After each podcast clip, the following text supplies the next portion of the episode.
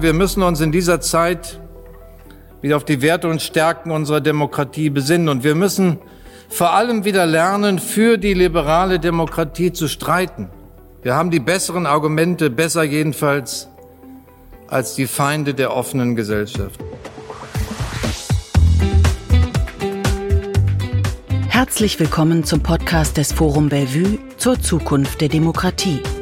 Einer Veranstaltungsreihe des Bundespräsidenten in Zusammenarbeit mit der Bertelsmann Stiftung. Das Thema des Symposiums des Forum Bellevue am 11. März 2022 im Schloss Bellevue in Berlin zur Zukunft der Demokratie. Wie stärken wir die Republik? Zusammen mit seinem Ehrengast, dem österreichischen Bundespräsidenten Alexander van der Bellen und vielen Podiumsgästen der bisherigen Veranstaltungen des Forum Bellevue zog der Bundespräsident eine Bilanz der vorangegangenen Debatten. Wichtige Impulse für die Diskussion gab das vom Bundespräsidenten herausgegebene Buch Zur Zukunft der Demokratie 36 Perspektiven. Es war kurz vor der Veranstaltung erschienen und enthält Beiträge der bisherigen Podiumsgäste zu den im Forum Bellevue verhandelten Themen. Das Symposium beginnt mit der Auftaktrede des Bundespräsidenten Frank-Walter Steinmeier. Einen weiteren Impuls für die Debatte gibt der österreichische Bundespräsident Alexander van der Bellen mit seiner Rede. Verehrter Herr Bundespräsident, lieber Alexander van der Bellen, verehrte Frau Mohn, liebe Gäste, Mitautorinnen und Mitautoren, wir alle stehen unter dem Eindruck der Bilder und Berichte aus Kiew, Charkiw, Odessa, Mariupol und vielen anderen Städten in der Ukraine. Der brutale Angriffskrieg, den der russische Präsident Putin seit mehr als zwei Wochen führt, die vielen Menschenleben, die dieser Überfall kostet, das Leid und die Zerstörung, die er mit sich bringt, all das erschüttert uns bis ins Mark. Er führt der Welt dramatisch vor Augen, dass Freiheit und Demokratie nicht auf ewig garantiert sind, dass sie heute wieder bekämpft werden, auch weil Autokratien sich von der Offenheit der Demokratie bedroht fühlen. Für viele Menschen in unserem Land, in Europa und der ganzen Welt, der liberalen Demokratien, ist Putins Krieg ein Schock.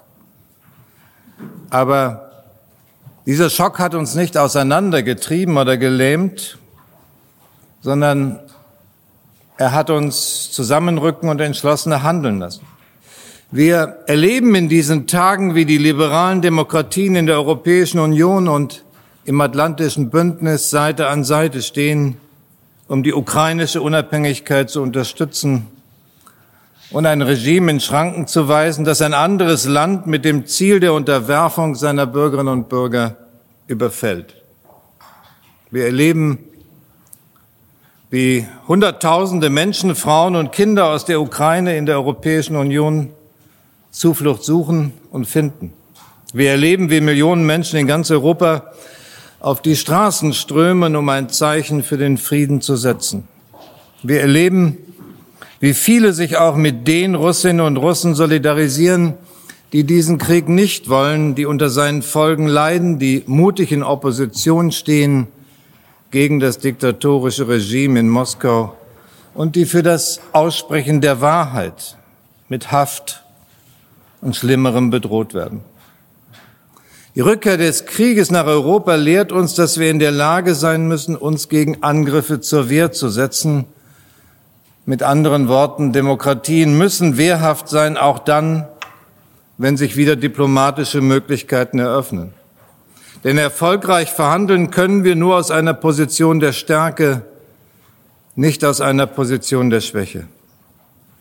Ich jetzt zitiere immer gerne diesen wunderbaren Satz, den viele von Ihnen kennen aus der Amtsantrittsrede von John F. Kennedy.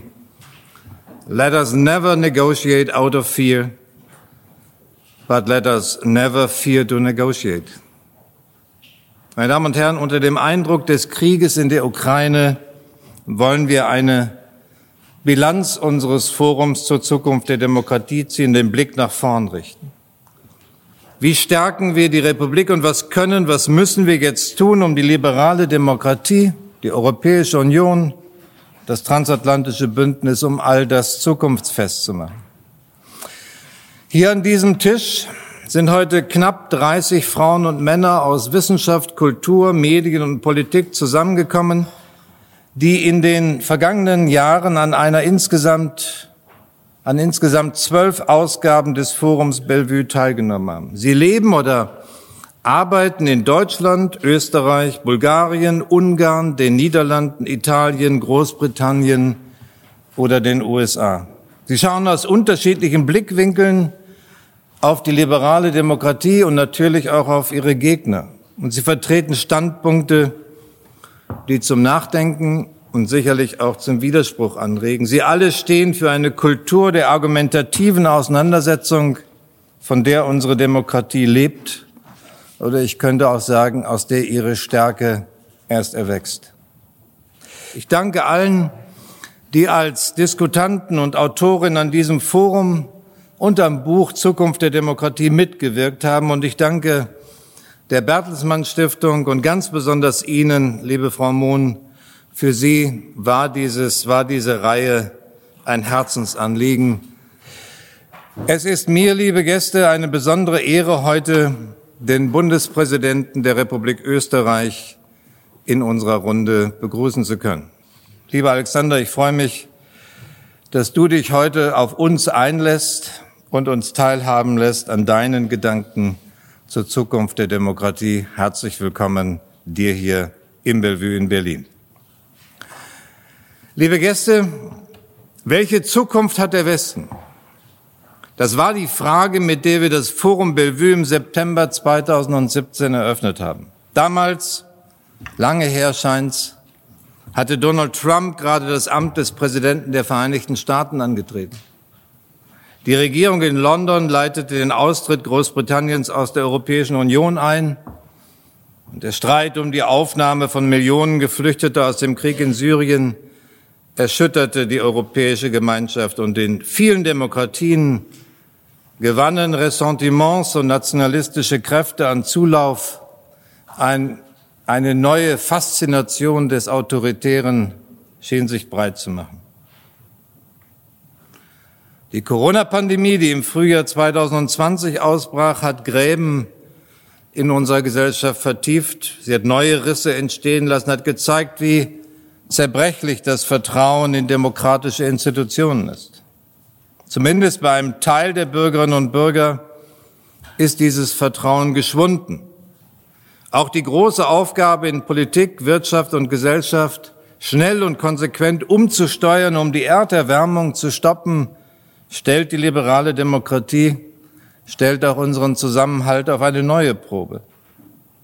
Die Erfahrung von Unübersichtlichkeit und Unsicherheit, von Komplexität und Kontingenz, die Erfahrung, dass in unserem Leben, in unserer Welt vieles möglich, aber nicht selbstverständlich ist, diese Erfahrung ist aus meiner Sicht eben kein Argument gegen, sondern sie ist ein starkes Argument für die liberale Demokratie. Bei allen Herausforderungen, von denen ich gesprochen habe, ich bleibe zuversichtlich, denn die liberale Demokratie ist die einzige politische Ordnung, in der wir uns als politisch freie und gleiche den Tatsachen der Welt stellen, in der wir unser Schicksal nicht in fremde Hände legen, sondern Vertrauen in unsere eigenen Fähigkeiten entwickeln, in der wir aus Fehlern lernen vor allen Dingen in der Lage sind, unseren eingeschlagenen Kurs auch wieder zu korrigieren und vielleicht gerade deshalb die Dinge immer wieder zum Besseren wenden zu können. In der Demokratie nehmen wir die Gesellschaft so, wie sie ist, in all ihrer Vielfalt, mit ihren Gegensätzen, mit ihren Widersprüchen. Wir erkennen uns in unserer individuellen Unterschiedlichkeit als Bürgerinnen und Bürger an, die in gleicher Freiheit an politischen Entscheidungen mitwirken sollen und können. Die Diktatur hingegen kennt nur Parteigänger und Feinde, Hörige oder Ausgestoßen. Verschiedenheit ist ihr verdächtig, Widerspruch ist Verrat. An die Stelle lebendiger Debatte treten mehr und mehr die Kontrolle, die Strafe, die lähmende Angst und Gewalt. Die Demokratie zu stärken heißt aber auch, ihre Bedingungen zu erkennen und ihre Voraussetzungen zu verteidigen. Die Erosion dieser Bedingungen und Voraussetzungen beginnt nicht erst mit roher Gewalt. Sie setzt dort ein, wo Trägheit und Ungeduld, wo Reizbarkeit und Gleichgültigkeit die Oberhand gewinnen, wo die demokratische Mitte ihr Selbstbewusstsein verliert. Damit die liberale Demokratie gelingen kann, braucht sie Institutionen der Willensbildung, in denen Entscheidungen getroffen und verantwortet werden können. Sie braucht starke Parlamente und kluge Köpfe, die den Weg in öffentliche Mandate und Ämter nicht scheuen. Sie braucht freie Kunst und unabhängige Medien, die zwischen Fakten und Falschnachrichten unterscheiden, Desinformation und Verschwörungstheorien aufdecken, viele Stimmen zu Wort kommen lassen und ein breites Publikum erreichen. Sie braucht Bildung, nicht zuletzt historische und politische Bildung, weil sie von aufgeklärten, kritischen, selbstbewussten Bürgerinnen und Bürgern lebt. Bürgern und Bürgerinnen, die den Mut haben, sich ihres eigenen Verstandes zu bedienen. Die liberale Demokratie braucht eine freie Wissenschaft, weil sie keine realen Probleme lösen kann, ohne sich an belegbaren Sachverhalten und begründeten normativen Urteilen zu orientieren. Sie braucht einen Rechtsstaat, in dem politische Macht dem Recht unterworfen ist und wir vor staatlicher Willkür geschützt sind. Und nicht zuletzt, sondern eigentlich an erster Stelle braucht die liberale Demokratie das Engagement ihrer Bürgerinnen und Bürger. Sie braucht Frauen und Männer, die sich nicht nur als Staatskunden verstehen, sondern als Staatsbürger, die sich einmischen und beteiligen, die sich um mehr kümmern als nur um sich selbst. Meine Damen und Herren, wir müssen uns in dieser Zeit wieder auf die Werte und Stärken unserer Demokratie besinnen und wir müssen vor allem wieder lernen, für die liberale Demokratie zu streiten. Wir haben die besseren Argumente, besser jedenfalls als die Feinde der offenen Gesellschaft. Gerade jetzt müssen wir Selbstbestimmung, Freiheit und Menschenrechte zu unserem gemeinsamen Anliegen machen. Gerade jetzt müssen wir Partei ergreifen für die Sache der Demokratie. Nach den friedlichen Revolutionen in Ost- und Mitteleuropa, dem Zusammenbruch der Sowjetunion und dem Ende des Kalten Krieges haben viele von uns gehofft, dass es so etwas wie einen historischen Fortschritt gibt, dass wir uns auf dem Weg in eine Zukunft der Demokratie und der weltweiten Zusammenarbeit befinden und haben gehofft, davon gibt es keinen Rückweg. Diese Hoffnung war trügerisch, wie wir heute wissen, aber vielleicht war sie als Leitstern unseres Handelns und Denkens nicht ganz falsch. Im Gegenteil den selbstbewussten Glauben an die Stärke von Freiheit und Demokratie, den brauchen wir, davon bin ich überzeugt, heute umso mehr. Spätestens in diesen Tagen haben wir verstanden, Frieden und Freiheit sind nicht selbstverständlich. Sie verlangen von uns einen Preis. Sie verlangen persönlichen Einsatz. Es ist an uns, den Bürgerinnen und Bürgern die liberale Demokratie zu verteidigen und stärken. Es ist an uns, dafür zu sorgen, dass auch kommende Generationen ein selbstbestimmtes, ein gutes Leben auf diesem Planeten führen können. Was wir gemeinsam tun können, tun wollen, tun müssen, darüber wollen wir gleich sprechen. Dankeschön. Es folgt die Rede des österreichischen Bundespräsidenten Alexander van der Bellen. Lieber Herr Bundespräsident, lieber Frank Walter, vielen Dank für die Einladung, hier gemeinsam mit Ihnen allen über Demokratie, über die liberale Demokratie nachdenken und diskutieren zu dürfen. Niemand, glaube ich, hätte sich noch vor wenigen Wochen vorstellen können, dass wir heute einen Angriffskrieg in Europa erleben.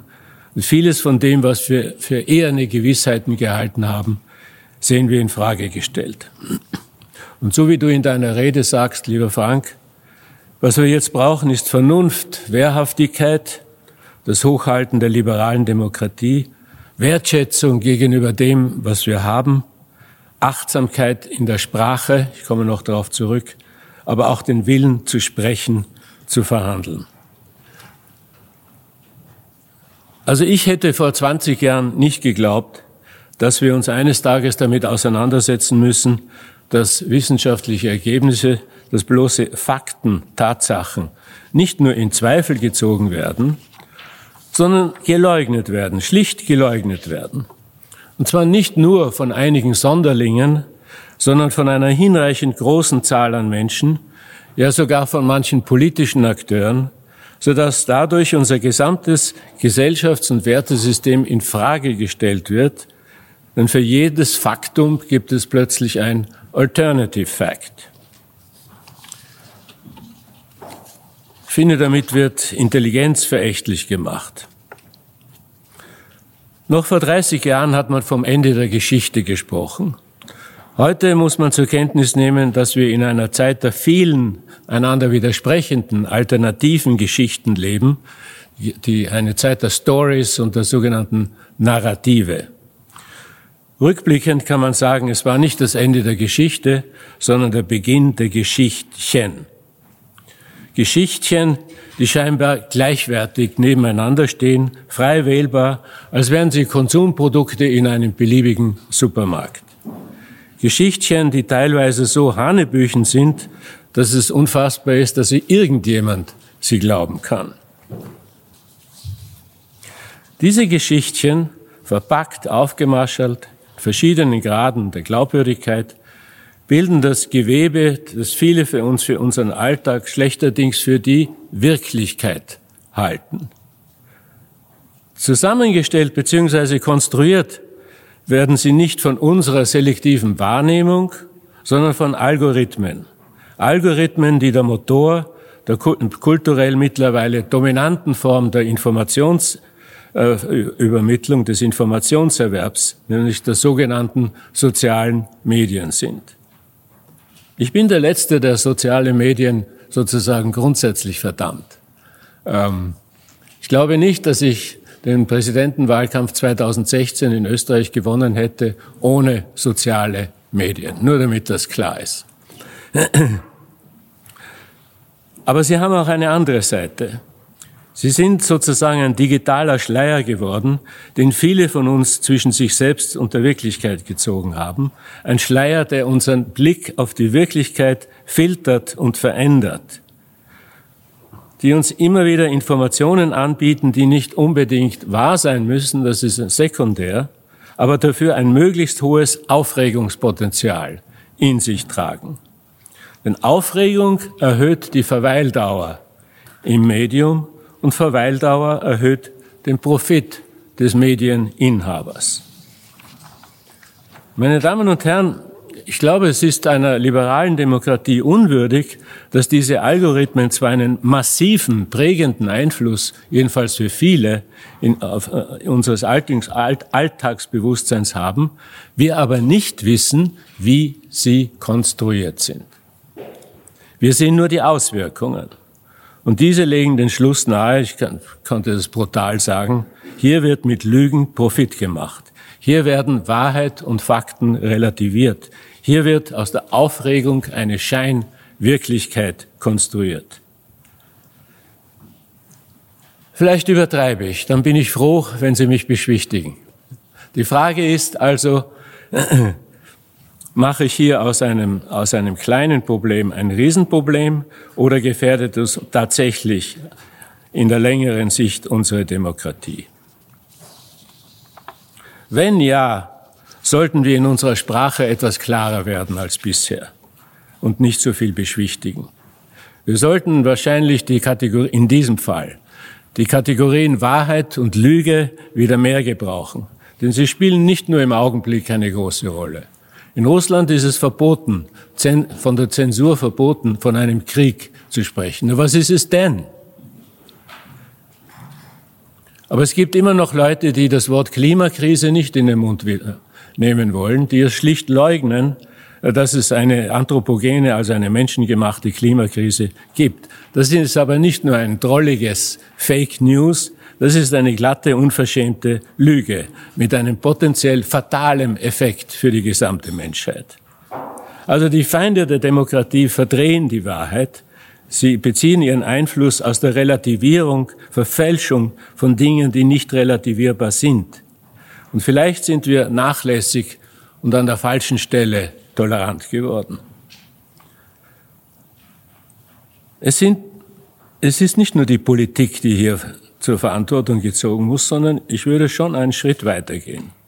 Sogenannte Fake News sind Geschichten, die man, Mann, wer ist das Mann, die man einfach weitererzählt. Die Verantwortung des Menschen, der sie weiter verbreitet, wird ausgeblendet. Es ist nicht nur das Medium. Es sind die Leute, die das Medium benutzen und das ungefiltert weitergeben. Und hinter jeder dieser Kampagnen stehen Interessen, oder jedenfalls hinter vielen. Aber jeder, der diese, der die Fake News verbreitet, ist mitverantwortlich. Er ist ein Absender und er ist mitverantwortlich für den Effekt. Diese persönliche Verantwortung des Einzelnen hat mit unserer Demokratie sehr viel zu tun. Denn jede und jeder ist mitverantwortlich für das Gelingen von Demokratie. Das ist ja nicht etwas, in das wir einfach hineingeboren werden und dann funktioniert es schon, sondern wie wir handeln, wie wir entscheiden, wie wir reden, wie wir miteinander reden, das entscheidet, ob Demokratie möglich ist oder nicht. In der Ukraine gehen jetzt Menschen auf die Straße, sie stellen sich Putins Panzern entgegen, weil sie nicht in einer Diktatur leben wollen. Also ich finde, wir sollten uns Begriffe wie Diktatur nicht relativieren lassen und auch hier wieder klarer unterscheiden zwischen der Wahrheit und der Lüge. Denn ich glaube, nur so können wir die Wirklichkeit als solche sehen und erkennen, so schwierig das ist, die Wirklichkeit als Grundlage für ein Leben in Freiheit und Unabhängigkeit. Demokratie kann Relativierern, Lügnern gegenüber nicht tolerant sein. Nicht auf die Dauer. Alle Menschen sind frei und gleich an Würde und Rechten geboren. Sie erinnern sich an, an Artikel 1 der Erklärung der Menschenrechte. Grundrechte, Freiheitsrechte, Menschenrechte, Minderheitenrechte sind die Grundlagen einer liberalen Demokratie. Und es war offenbar in den letzten zwei Jahren schwer, vielen Menschen klarzumachen, dass, zwischen, dass es zwischen bestimmten Grundrechten Konflikte geben kann. Zwischen dem Grundrecht auf Freiheit und dem Grundrecht auf Gesundheit, so gut es geht, gibt es einen Konflikt in einer Pandemie. Zwischen Freiheit und Gleichheit gibt es laufend äh, Wertekonflikte. Und die Politik ist gehalten, hier die richtige Balance zu halten. Es kann keine Rede davon sein, dass man bei einer, dass die Politik, wenn sie hier eine Abwägung trifft zwischen Grundrechten, dass es deswegen eine Diktatur ist. Ja, die Mehrheit muss nicht immer Recht haben. Das stimmt. Die Mehrheit hat nicht immer Recht. Und deswegen braucht es Minderheitenrechte. Und deswegen braucht es nicht nur Minderheitenrechte, sondern die Rule of Law, den, den möglichen, der einen Weg zum, zum, in Österreich heißt es der Verfassungsgerichtshof. Und tatsächlich wurde dieser Weg in einer Reihe äh, von Fällen beschritten. Und manchmal haben die Kläger Recht bekommen und manchmal eben nicht. Noch einmal, wenn ich das zu ernst nehme, beruhigen Sie mich. Ich wäre dann sehr dankbar, heute Nachmittag Berlin wieder verlassen. Abschließend vielleicht die Notwendigkeit, miteinander zu reden auch wenn es lange dauert. Immer wieder heißt es, die Demokratie ist zu langsam, es gibt zu viel Streit, ich kann das nicht mehr hören und so weiter. Implizit wird damit gesagt, der einsame Mann, die einsame Frau äh, an der Spitze, das wäre doch ein gescheiteres System. Aber immerhin ist in unserem System ausgeschlossen, dass ein Staatschef gegen seine eigene Bevölkerung, gegen die Interessen seiner eigenen Bevölkerung agiert, dass Menschen für ihre Meinungsäußerung eingesperrt werden, dass man einen Krieg vom Zaun bricht, den die eigene Bevölkerung nicht will. Denn wäre das nicht der Fall, dann bräuchte ja auch keine Zensur in Russland. Karl Popper, der österreichisch-britische Philosoph, sagte einmal, You can choose whatever name you like for the two types of government. I personally call the type of government which can be removed without violence democracy and the other tyranny. Ja, Demokratie ist anstrengend, mühsam. Sie braucht Zuhören und sich, und sich auseinandersetzen. Sie braucht Kompromisse, ehrliche Kompromisse. Und genau deshalb sollten wir den Kompromiss nicht denunzieren als faulen Kompromiss. Denn gemeinsam Probleme zu lösen, das ist die wahre Stärke der Demokratie. Und wenn der vermeintlich starke Mann einsam Entscheidungen trifft und es keine demokratischen Sicherheitsnetze gibt, keine Rule of Law, keine Checks and Balances, so kompliziert sie auch sein mögen, das sehen wir jetzt. Also der Diskurs, das Miteinanderreden, das, glaube ich, macht uns stark in den liberalen Demokratien. Aber um miteinander vernünftig sprechen zu können, müssen wir uns darüber einig sein, was die Wirklichkeit ist. Vielen Dank. Das waren Ausschnitte aus den Reden von Bundespräsident Frank-Walter Steinmeier und dem österreichischen Bundespräsidenten Alexander van der Bellen. Es folgen Ausschnitte aus der Debatte zum Thema Zur Zukunft der Demokratie. Wie stärken wir die Republik?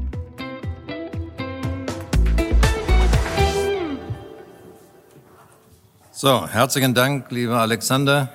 Es gab hier am 13. Februar eine Veranstaltung in Berlin, Bundesversammlung, in der ich mich darauf vorbereitet habe, eine Rede zu halten. Eine schwierige Rede in einer schwierigen Zeit. Das war noch ungefähr eine Woche vor Beginn des Krieges, aber man spürte, dass die Dinge sich zuspitzten.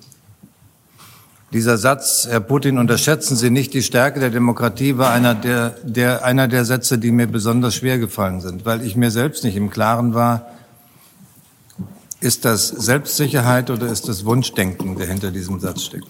Meine Frage an Sie ist die, stimmt meine erste Beobachtung, dass vielleicht der Schock, der Schrecken über dieses Kriege, über diesen Krieg, die Tatsache, dass wir mit diesem Rückfall in frühere Phasen unserer europäischen Geschichte nicht mehr gerechnet haben, stimmt die Beobachtung, dass es die Demokratien wieder näher zueinander gebracht hat oder ist das aus Ihrer Sicht völlig übertrieben? Frau Schwarze.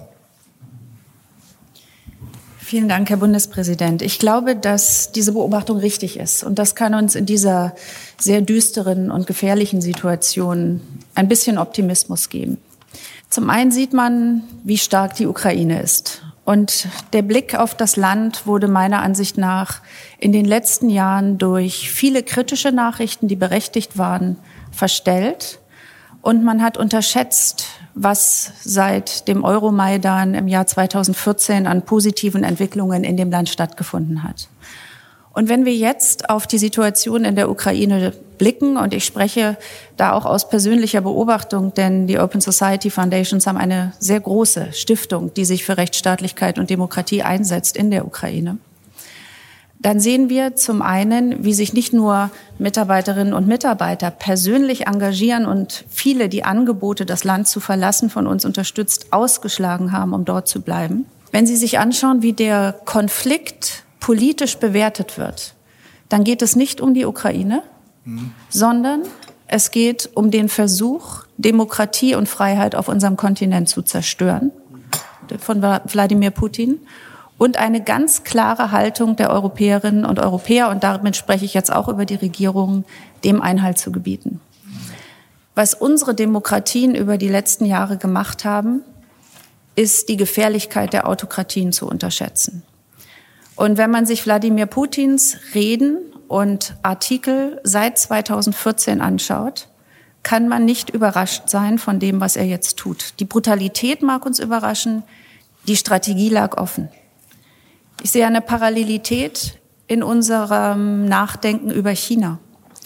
wo wir auch seit Jahren Schritt für Schritt die chinesische Strategie, die jetzt ganz anders gelagert ist, aber auch letztendlich im Systemkonflikt eine Bedrohung für Demokratie darstellt, wie wir auch das unterschätzen, weil wir oft getragen sind von dem Wunsch, weil nicht sein kann, was nicht sein darf. Das habe ich immer wieder in Diskussionen erlebt, dass ernsthafte Risikoszenarien analytisch durchdacht werden und man dann aber die Schwierigkeit hat, auch wegen der Vermittlung in die Öffentlichkeit hinein, dass es Risiken und Gefahren von großem Ausmaß gibt, die Vorbereitung auf den Ernstfall nicht ausreichend passiert ist. Das Beispiel dafür, das ich nennen möchte aus Aktualitätsgründen, ist die Diskussion um europäische Energiesicherheit, die wir eigentlich seit acht Jahren führen. Und deshalb, glaube ich, müssen wir auf der einen Seite auf das gucken, was wir haben. Und da sehen wir im Moment ein Zusammenstehen von Demokratien für Demokratie. Wir müssen uns aber auch unserer eigenen Verwundbarkeit noch klarer werden. Vieles passiert in der Diskussion über europäische Autonomie, über Resilienz von Demokratien, die Bedrohung der Demokratien im Inneren durch hybride Methoden. Aber ich glaube, im Moment erleben wir einen Moment, wo wir die Gefahr klar sehen und dabei sind, unsere Stärken zu mobilisieren. Mhm. Vielen Dank. Ich würde gerne mal Mr. McEwan fragen, ähm, wie die Dinge eigentlich aus Großbritannien gesehen werden.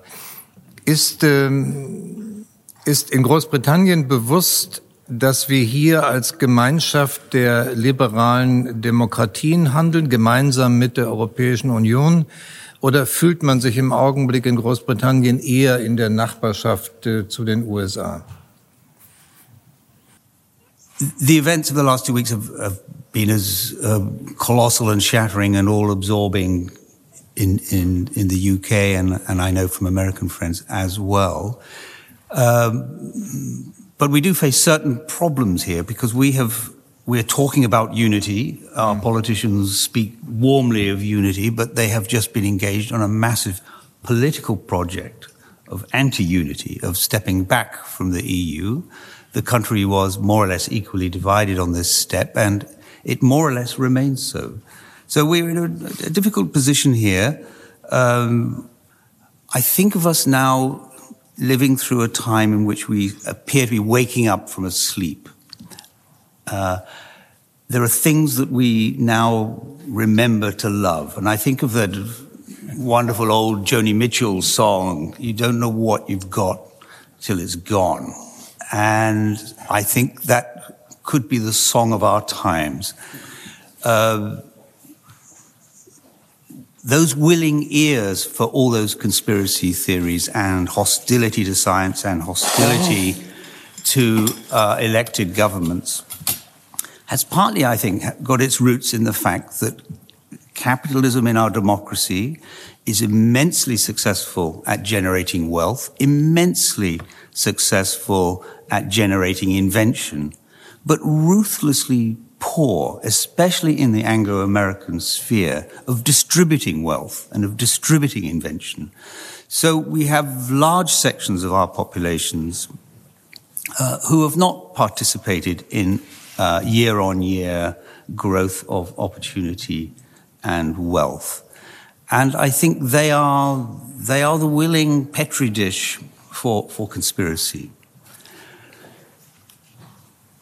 It has all these cherished freedoms, and in that sleep of cherished freedoms, it outsourced, for example, its energy or, or a good part of its energy to Russia.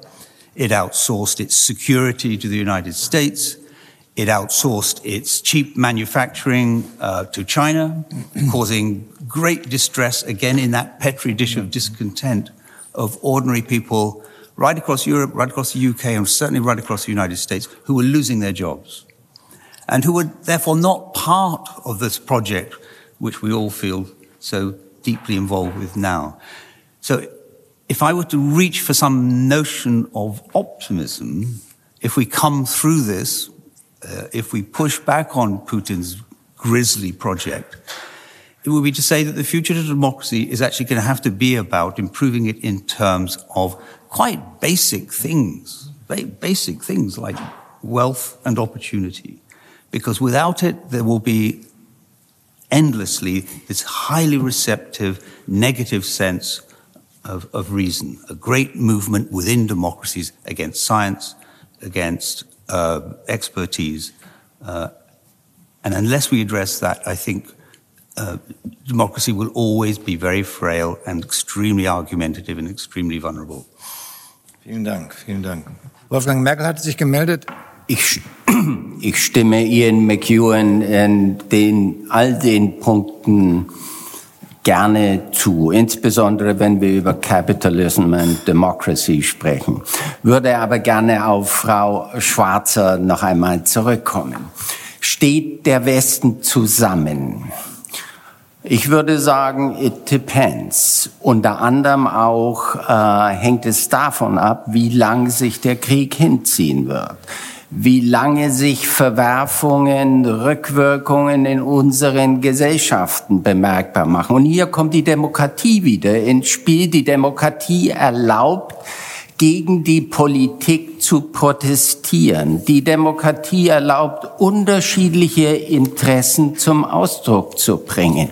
Die wird es äh, zwischen den Begüterten, den Gebildeten, weniger Gebildeten und jenen, die sozusagen im unteren Drittel sich sozioökonomisch in unserer Gesellschaft befinden, die werden aufbrechen, je länger der Krieg andauert. Also die Demokratie hat hier auch sozusagen gewisse funktionale Schwächen oder wie man das immer ausdrücken mag. Aber es kommt noch etwas anderes und zwar in, außenpolitisch äh, dazu. Wir haben nach 1990 äh, uns darüber unterhalten, wie wir die Friedensdividende möglichst gerecht verteilen. Jetzt werden wir uns anstrengen müssen, überhaupt eine solche Friedensdividende zu erzielen. Wir haben auch in den 30 Jahren geglaubt, wir können die ganzen außenpolitischen Beziehungen oder internationalen Beziehungen verrechtlichen. Es war sozusagen das Gegenüber von Recht und Macht. Und Macht haben wir vergessen, obwohl wir sehen, dass ein geopolitischer Konflikt aufzieht. Mhm. Und er wird, und das hören wir von Kissinger oder meinem Kollegen Münkler und vielen anderen, er wird viel stärker wieder eine Politik äh, auf die Agenda setzen, die wir eigentlich für erledigt erklärt haben, nämlich Einflusssphären. Und Einflusssphären lassen sich nicht verrechtlichen. Und es werden bittere Kompromisse unter Umständen einzugehen sein, dass äh, Putin und das Regime und Russland diesen Krieg beendet unter anderem auch äh, nicht die Hoffnung haben, es würde eine Demokratiebewegung das Regime in Russland gewissermaßen in die äh, Demokratie hineinschieben. Wahrscheinlicher ist es in einem Land, wo die Demokratie sich nicht organisieren konnte, keine mächtigen Akteure sind, auch äh, in Transformationsphasen so etwas wie ein Chaos, eine Hobbsche Welt. Auch das sind Faktoren, äh, mit denen wir rechnen müssen. Also noch einmal, ich befürchte, dass je länger dieser Krieg an, andauert, sich die Unterschiede in und zwischen den äh, Demokratien in der Interessensbildung und in den Weltsichten bemerkbar machen. Ich, ich würde gerne Susan Neyman noch mal fragen, wie weit berührt dieser Krieg die amerikanische Öffentlichkeit? Wie weit spielt das eine Rolle? Und ähm, führt es dazu, dass man mehr Nähe zu den Europäern inzwischen wieder in der breiten Bevölkerung spürt? Oder ist das zu viel Hoffnung? Och, ähm, ich glaube, äh, die Medien sind schon voll davon. Also alle meine Freunde und Kollegen sind damit beschäftigt. Das ist, äh, das ist gar keine Frage. Äh, ich habe das Gefühl, sowohl in den USA wie auch hier, man säuft auf. Ja, also endlich gibt es Gut und Böse und ähm, äh, die Fronten sind ziemlich klar. Aber äh, auch wenn Putin den Irakkrieg sehr zynisch für sich benutzt hat, ähm, hat er da Recht. Also das war ein Bruch des internationalen Rechts, der Präzedenz geschaffen hat. Ja, und internationalen Recht gilt für alle, ob Europäer oder Nicht-Europäer. Es kann ja sein, dass Putin auch die US, äh, die ähm, Ukraine angegriffen hätte, wenn der Westen absolut musterbildlich gehandelt hat in den letzten 30 Jahren. Möglich. Ähm, aber dann wäre äh, der Aufstand gegen ihn noch stärker und ich glaube, das wäre schneller erledigt. Was wir gesehen haben in den letzten äh, längere Zeit, aber sagen wir seit dem Irakkrieg, äh, eine Erosion der moralischen Klarheit, die es Diktatoren einfacher macht. Mhm. Ähm, also das heißt, was wir, wofür ich jetzt warnen wurde, ist dieses Aufseufzen. Jetzt wissen wir, wer die Bösen sind. Die sind dort drüben vor Kiew, ähm, sondern vor der eigenen Haustüre kehren. Das heißt nicht, dass man nicht nee, nee, nee, mhm. die Ukraine unterstützen äh, soll, wie, wie nur möglich. Mhm.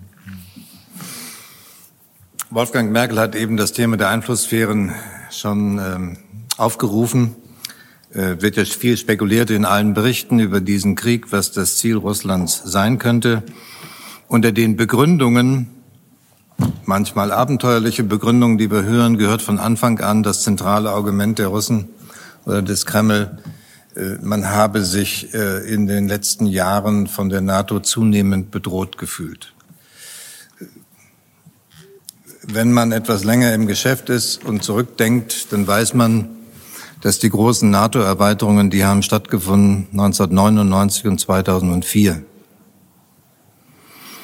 Und ich erinnere mich, dass es auch nach 2004 hat es Regierungskonsultationen von der deutschen Seite mit Russland gegeben. Es hat regelmäßige Zusammenkünfte des Europäischen Rates äh, mit, mit der russischen Regierung unter Einschluss des Präsidenten gegeben. Also will sagen, rückblickend, wenn man äh, ein bisschen Erinnerungsvermögen hat,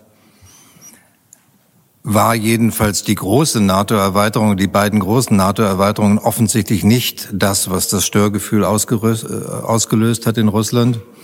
Und die Aufnahme von Nordmazedonien kann es ja irgendwie jetzt nicht gewesen sein. Will sagen, und darum erzähle ich diese Vorgeschichte, es muss ja etwas anderes sein durch was sich eine Autokratie wie die in Russland so immens herausgefordert fühlt. Ähm, ist das, was ich vorhin in meiner Rede gesagt habe, ist es die Offenheit der Gesellschaften, die Ergebnisoffenheit der politischen Debatte, die man scheut? Armin Nassé hat dazu nachgedacht und geschrieben, wie ich gesehen habe. Ivan Krastev schreibt viel darüber. Deshalb würde ich in dieser Reihenfolge euch beide gerne fragen, Herr Nassé. Ja, Ergebnisoffenheit, Herr Bundespräsident, ist wahrscheinlich eine der der Selbstbeschreibungen, ich will es jetzt gar nicht mal als empirisches Faktum, sondern als Selbstbeschreibung ähm, der liberalen Gesellschaften tatsächlich ansehen, und zwar nicht nur im Hinblick auf die Demokratie, sondern auch auf andere Bereiche der Gesellschaft. Unsere Ökonomien sind stark auf Ergebnisoffenheit getrimmt. Wissenschaft ist auf Ergebnisoffenheit getrimmt. Kunst und Kultur ist ergebnisoffen. Sogar das Recht ist ergebnisoffen. Und äh, Wolfgang Merkel hat gerade richtigerweise, wie ich finde, von der strukturellen Schwäche der Demokratie gesprochen, die auch mit der Ergebnis Ergebnisoffenheit zu tun hat. Das heißt also, es ist nicht so einfach, einen monolithischen Block zu beschreiben, der nun einem anderen gegenübergestellt wird. Mich würde empirisch eher interessieren, ähm, genauer zur Kenntnis zu nehmen, wie viel Energie man aufwenden muss, ähm, um Gesellschaften modernen Typs, die ja diese Ergebnisoffenheit in ihren unterschiedlichen Bereichen der Gesellschaft eigentlich immer schon drin haben, unterdrücken zu können. Also der, der, der, der Energieverbrauch ist unglaublich groß. Eine Demokratie oder zumindest Ideen davon zu unterdrücken. Vielen Dank. Ich komme oder wir kommen gleich darauf nochmal zurück, aber zunächst mal Ivan Krasse. Yeah. Thank you very much. When something happens, it pushes you to look back and try to see what you have got wrong. And in my view, what we got wrong was that we took three things to be one and the same thing. Basically, the end of communism, the end of the Cold War, and the end of the Soviet Union. And now when we say that we don't know what President Putin is doing, it's also not true. President Putin is slightly more kind of a alone in his effort of writing. He published an essay. not read this book. he, he, he published an essay. And if you're going to read carefully his essay of this July, everything is there. It's not, to be honest, about democracy and authoritarianism. It's about recreating Russian, historic Russia. He's not living in the world of Cold War. He's living in a decolonization world. It is about Ukraine cannot be a state. Belarus cannot be a state. And my fear is that uh, we have lost the words talking about this because we became so cautious about words. Uh, that now moral clarity also means that you should name things.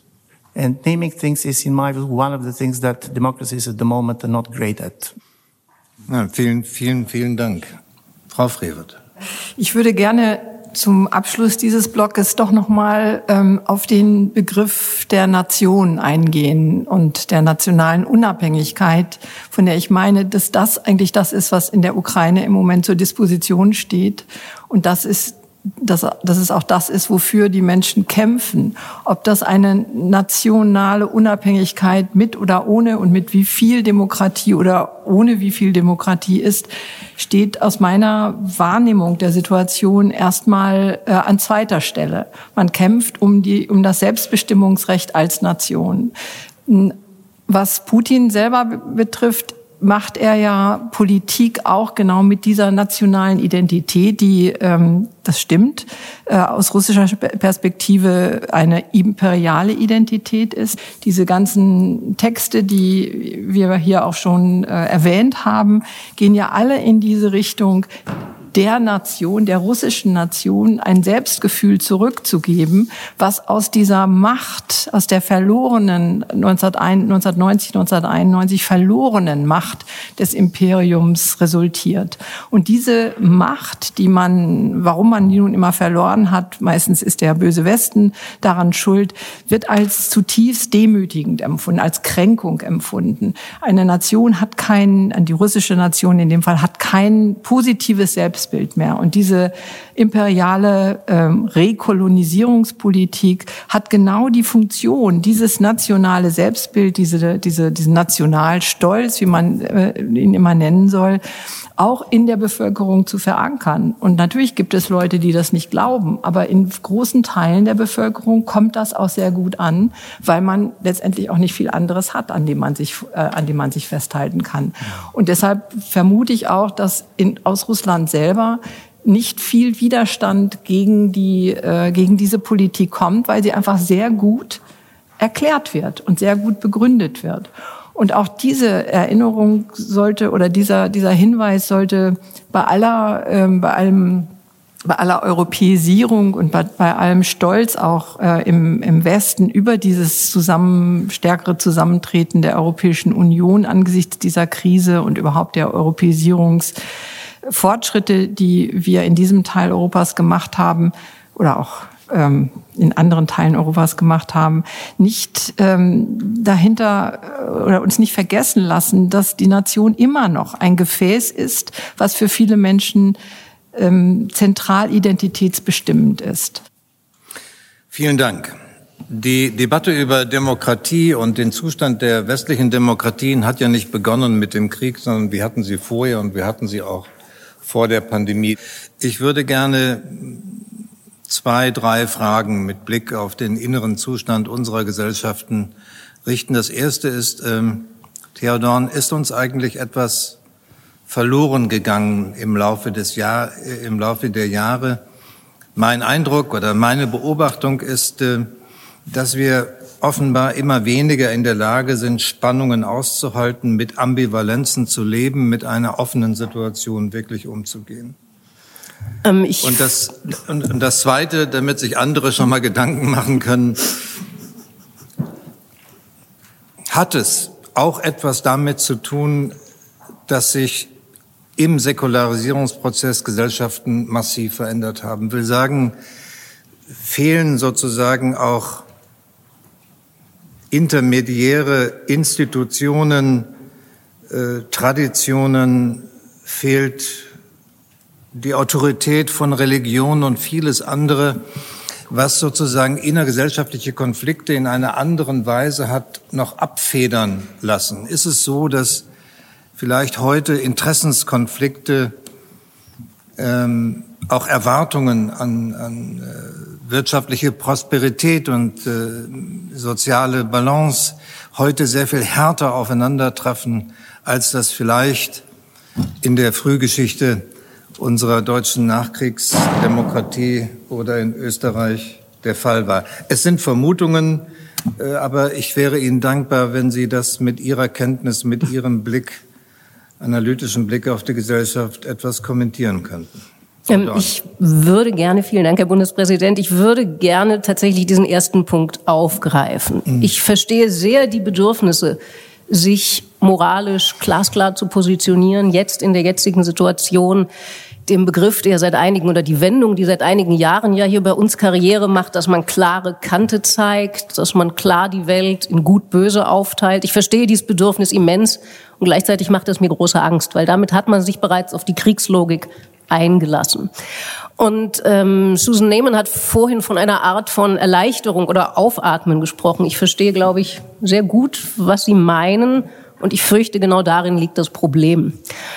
Ähm, erleben wir diese Polarisierungstendenzen in Ansätzen, in Nutsche, natürlich nicht mit der Brutalität eines ausgetragenen Krieges, aber auf einer Diskursebene erleben wir das nicht seit Jahren, dass auch durch Polarisierung, natürlich angeschürt durch soziale Netzwerke, wir auch in unseren eigenen Gesellschaften immer weniger aushalten wollen, dass es Menschen gibt, die andere Meinungen vertreten. Und wir tun uns so schwer daran, zu sagen, wo ist das, was für eine, was der Wesenskern der Demokratie ist, dass wir berechtigten Zweifel, berechtigte Kritik, dass wir all das aushalten, integrieren. Und wo ist die eben nicht benennbare rote Linie überschritten. Und die Schwierigkeit, also die Stärke der Demokratie ist ihre Schwierigkeit. In dem Moment, in dem wir unserem Bedürfnis nach Klarheit, nach hier gut, da böse, hier weiß, da schwarz, in dem Moment, in dem wir dem Bedürfnis nachgeben, haben wir, fürchte ich, unseren Kern verloren, dann können wir sagen, wir führen den uralten Kampf gut gegen böse. Aber wir führen nicht mehr den Kampf, das Einstehen für Offenheit, das Einstehen für Komplexität gegen den perfiden Charme des Autokratischen. Das ist eine riesige Sehnsucht, eine Ursehnsucht im Menschen. Und diesem Kampf dürfen wir nicht nachgehen. Dann haben, glaube ich, die westlichen Demokratien verloren. Unser Verhältnis zur Wirklichkeit ist jenseits der böswilligen Fake News Verbreiter doch ein hochgradig komplexes geworden.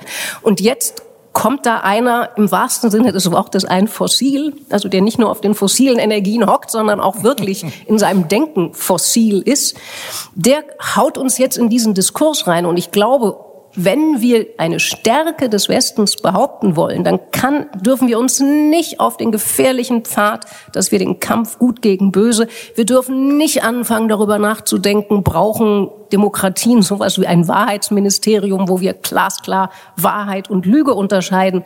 Eine Demokratie mit einem Wahrheitsministerium ist keine Demokratie mehr. Und das ist, glaube ich, weil wir so kompliziert sind, das ist beides, das ist das verdammt zweischneidige Schwert.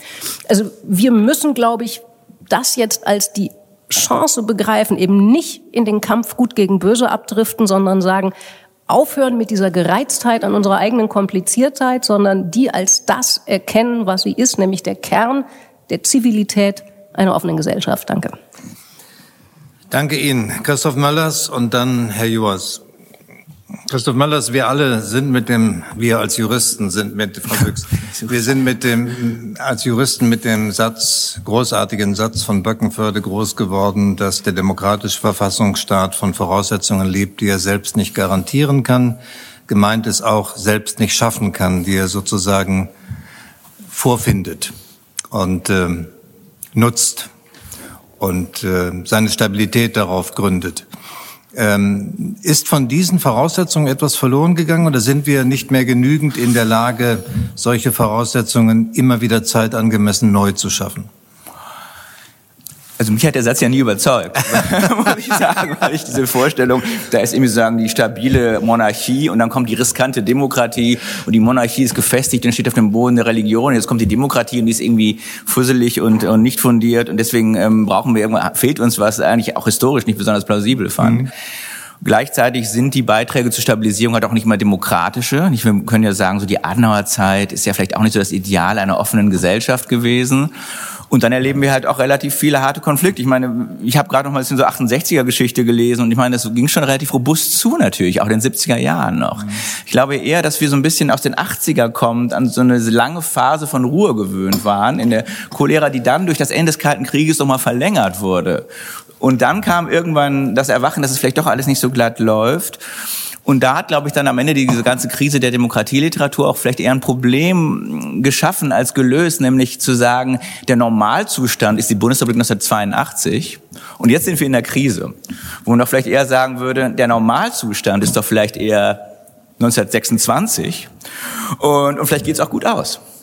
Ähm, und der Rest ist sozusagen sehr viel Arbeit und sehr viel Mühe und sehr unklar. Und deswegen glaube ich, ist, muss man sich, äh, denke ich, auch immer deutlich machen, dass wir nicht in einer Krise sind, die wir lösen, sondern wir sind in einem Dauerzustand, der sagen außen- und innenpolitischen Contested-Teil, also Bestrittenheit der Demokratie, mit der wir immer weitergehen. Und ich glaube, das Einzige, was wir da machen können, ist uns darauf vorzubereiten. Ja.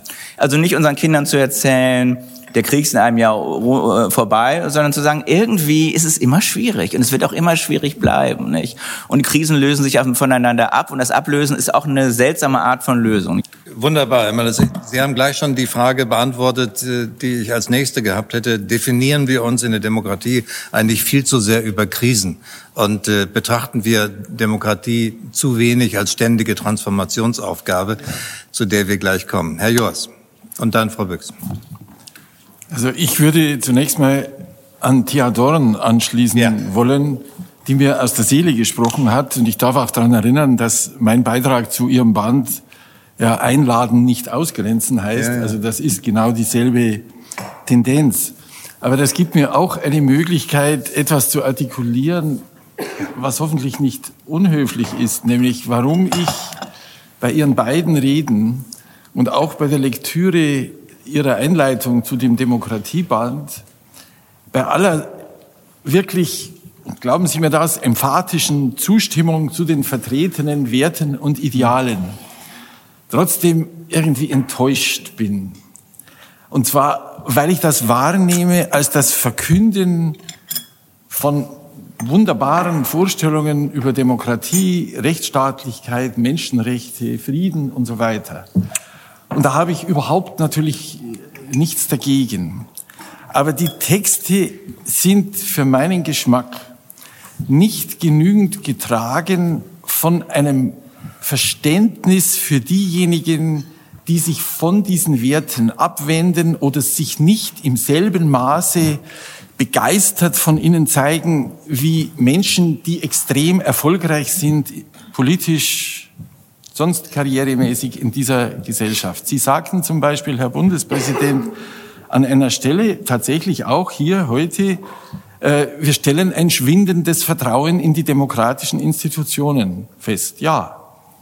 Aber müsste nicht von dem Moment ab die Hauptreflexion, also nicht in der Richtung gehen, wo sind da Ideologen des Antidemokratischen, die hetzen jetzt Menschen auf, sondern warum haben Menschen das Vertrauen in demokratische Institutionen verloren? Wann? Und jetzt beziehe ich das noch kurz auch auf die außenpolitische Dimension. In der Einleitung zu Ihrem Band schreiben Sie, Herr Bundespräsident, Demokratie ist kein Machtinstrument des Westens.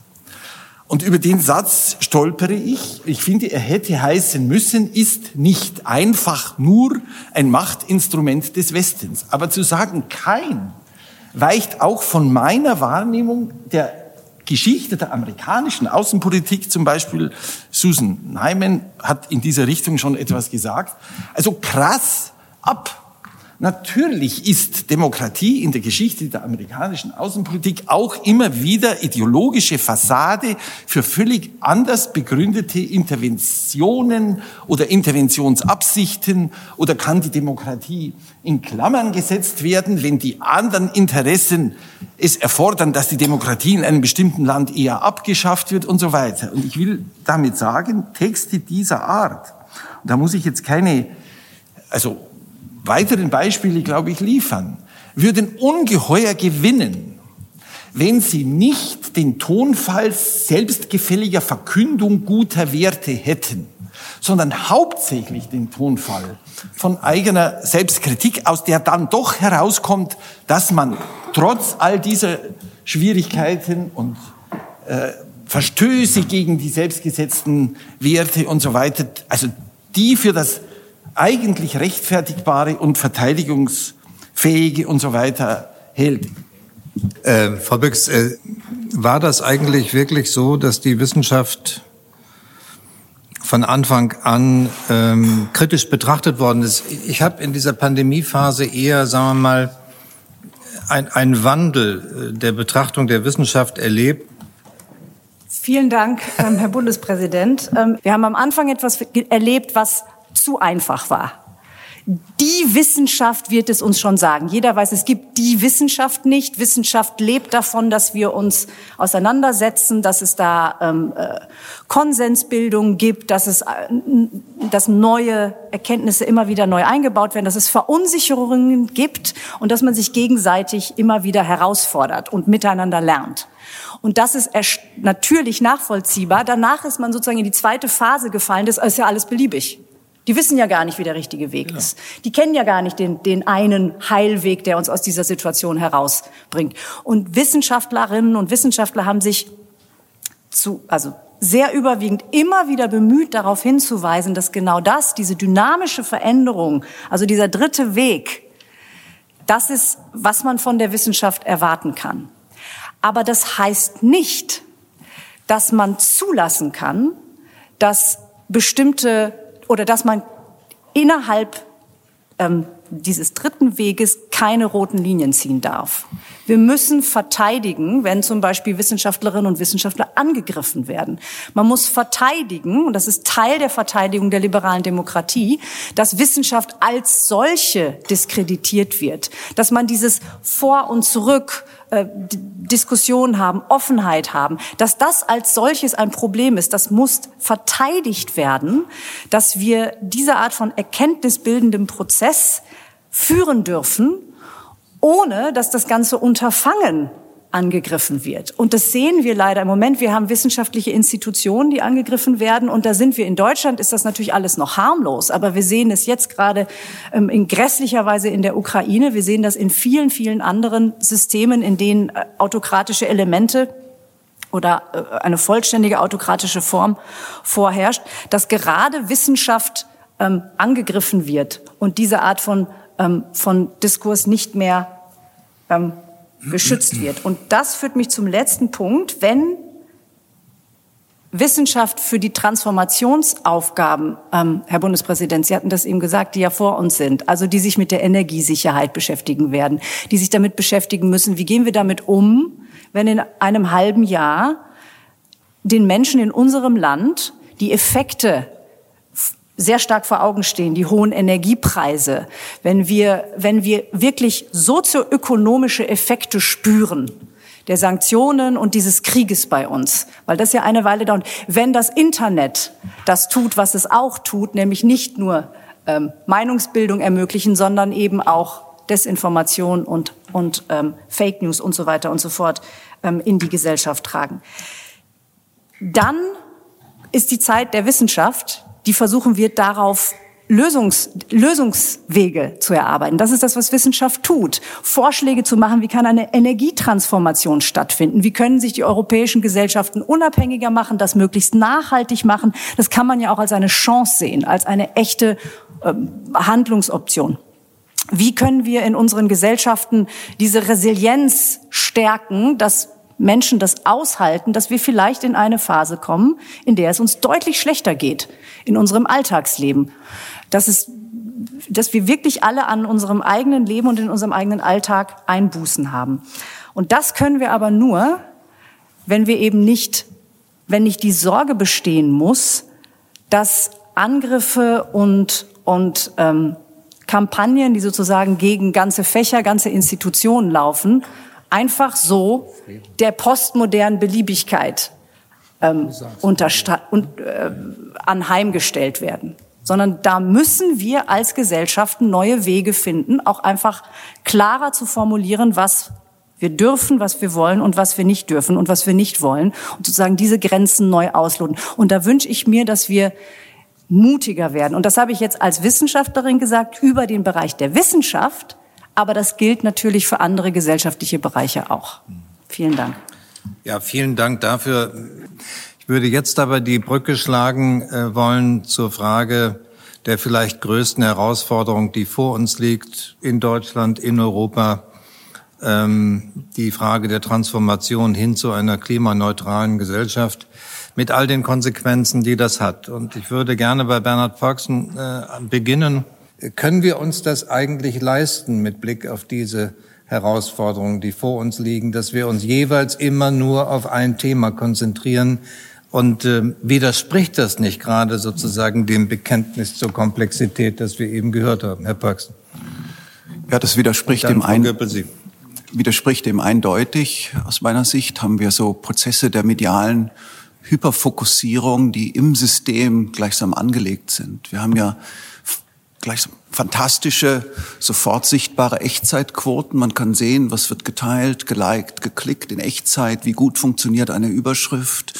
Und mit diesen Echtzeitquoten wird die Relevanzentscheidung zur ökonomisch gefährlichen, ähm, zu, zum ökonomisch gefährlichen Prinzip. Aber lassen Sie mich vielleicht zu der Spannung, die ich durch unsere Diskussion laufen sehe, nochmal allgemeiner Stellung nehmen. Ich teile die Feier des Dezens, die Feier der Irrtumsoffenheit, die Lust an der Debatte und an dem Neu- und Andersdenken, die Zelebration des Zweifels und der Skepsis. Ja. Andererseits haben wir einen Krisentypus vor uns mit der Klimakrise, sicher auch mit der Pandemie, der etwas anderes erfordert. Rasche Fokusbildung, Realitätskonsens, sofortiges Handeln, idealerweise im globalen Maßstab. Diese Spannung scheint mir nicht wirklich aufgelöst. Wie lang kann man sich diskursintensive Zeitverschwendung leisten vor dem Hintergrund globaler Krisenszenarien? Wie lang kann man sich eine mediale Infrastruktur leisten, die eines ganz gewiss tut, Fehlanreize setzen, die stets auf eines hinzulaufen, nämlich Konsensdiskriminierung. Die Unmöglichkeit, schnell einen Fokus zu bilden, sich kollektiv zu konzentrieren, die langfristige Perspektive durchzuhalten, beschäftigt mich zutiefst. Denn diese Unmöglichkeit ist gewissermaßen in unserer medialen Umgebung angelegt. Was tun? Aus meiner Sicht liegt darin, in, der, in dem Krisentypus, den wir zu bewältigen haben, in der Zeitknappheit, die es gibt, in der Notwendigkeit, ergebnisoffen, skeptisch, dissensorientiert zu diskutieren, die große, noch gesellschaftspolitisch nicht entzifferte Grundfrage, wie findet man eine Antwort auf die laufende Medienrevolution, die unsere Medienumgebung so fasst, dass sie diese Ergebnisoffenheit zulässt und zelebriert, aber gleichzeitig auf einer, auf der Basis oder innerhalb einer Diskursarena die nicht durch diese Fehlanreize strukturiert wird. Und meine Antwort lautet Medienbildung, Medienbildung, Medienbildung.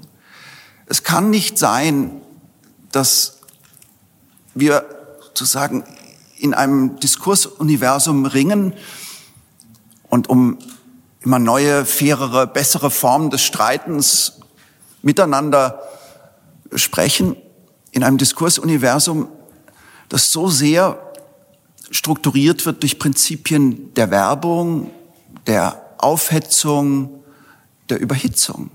Sehen Sie vielleicht eine einzige Zahl. Es sind drei Unternehmen besonders Gewinner der Pandemie.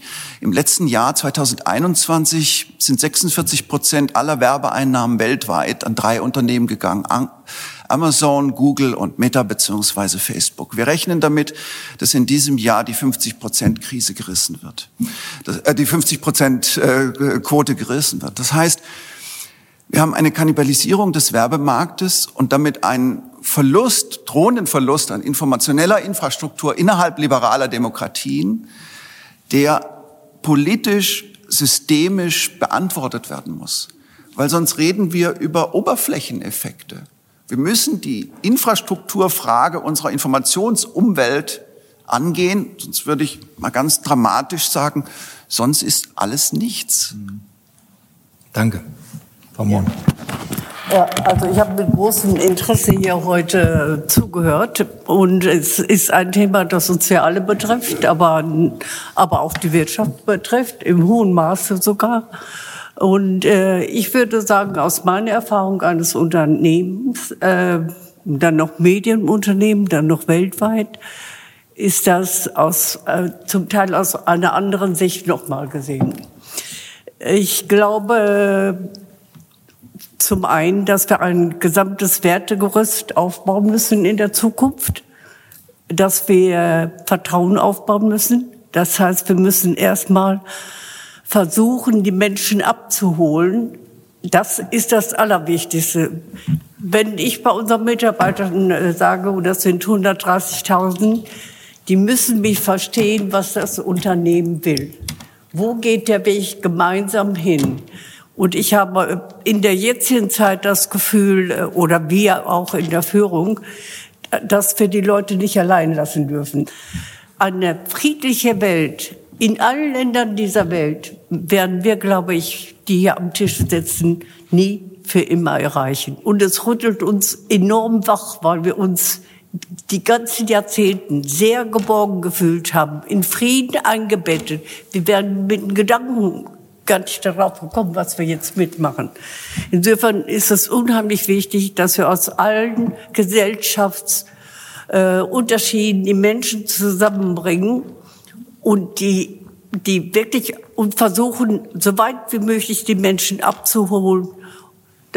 Je mehr sie verstehen, umso einfacher und erfolgreicher werden wir zusammen sein. Dankeschön. Wir danken.